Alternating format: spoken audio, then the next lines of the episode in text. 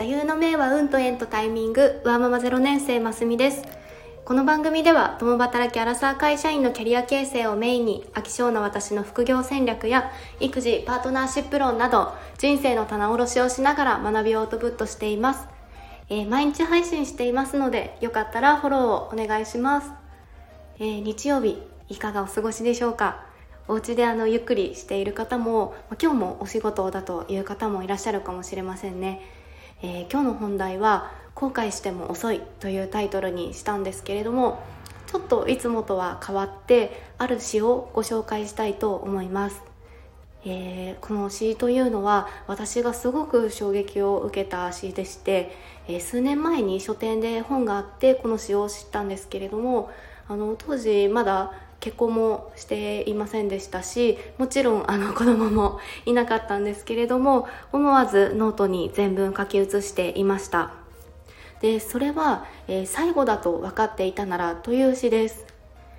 えー、この詩はアメリカ人女性が10歳の息子を亡くしてしまって書いた詩だそうで、えー、9.11の同時多発テロの追悼集会で朗読されたそうです。あのぜひのパートナーやこうお子さんや、まあ、尊敬する人大切な誰かを思い浮かべてまずは聞いていただけたら嬉しいです。では、えー、朗読します、えー、最後だと分かっていたならあなたが眠りにつくのを見るのが最後だと分かっていたら私はもっとちゃんとカバーをかけて神様にその魂を守ってくださるように祈っただろう。あなたがドアを出ていくのを見るのが最後だと分かっていたら私はあなたを抱きしめてキスをしてそしてまたもう一度呼び寄せて抱きしめただろう。あなたが喜びに満ちた声を上げるのを聞くのが最後だと分かっていたら私はその一部始終をビデオに撮って毎日繰り返し見ただろう。あなたは言わなくても分かってくれていたかもしれないけれど最後だと分かっていたら一言だけでもいい。あなたを愛していると私は伝えただろう。確かにいつも明日はやってくる。でも、もしそれが私の勘違いで今日で全てが終わるのだとしたら、私は今日どんなにあなたを愛しているか伝えたい。そして私たちは忘れないようにしたい。若い人にも年老いた人にも明日は誰にも約束されていないのだということを愛する人を抱きしめられるのは今日が最後になるかもしれないことを明日が来るのを待っているなら今日でもいいはず。もし明日が来ないとしたらあなたは今日を後悔するだろうから。微笑みや抱擁やキスをするためのほんのちょっとの時間をどうして惜しんだのかと。忙しさを理由にその人の最後の願いとなってしまったことをどうしてしてあげられなかったのかと。だから今日あなたの大切な人たちをしっかりと抱きしめよう。そしてその人を愛していることいつでもいつまでも大切な存在だということをそっと伝えよう。ごめんねや許してねやありがとうや気にしないでを伝える時を持と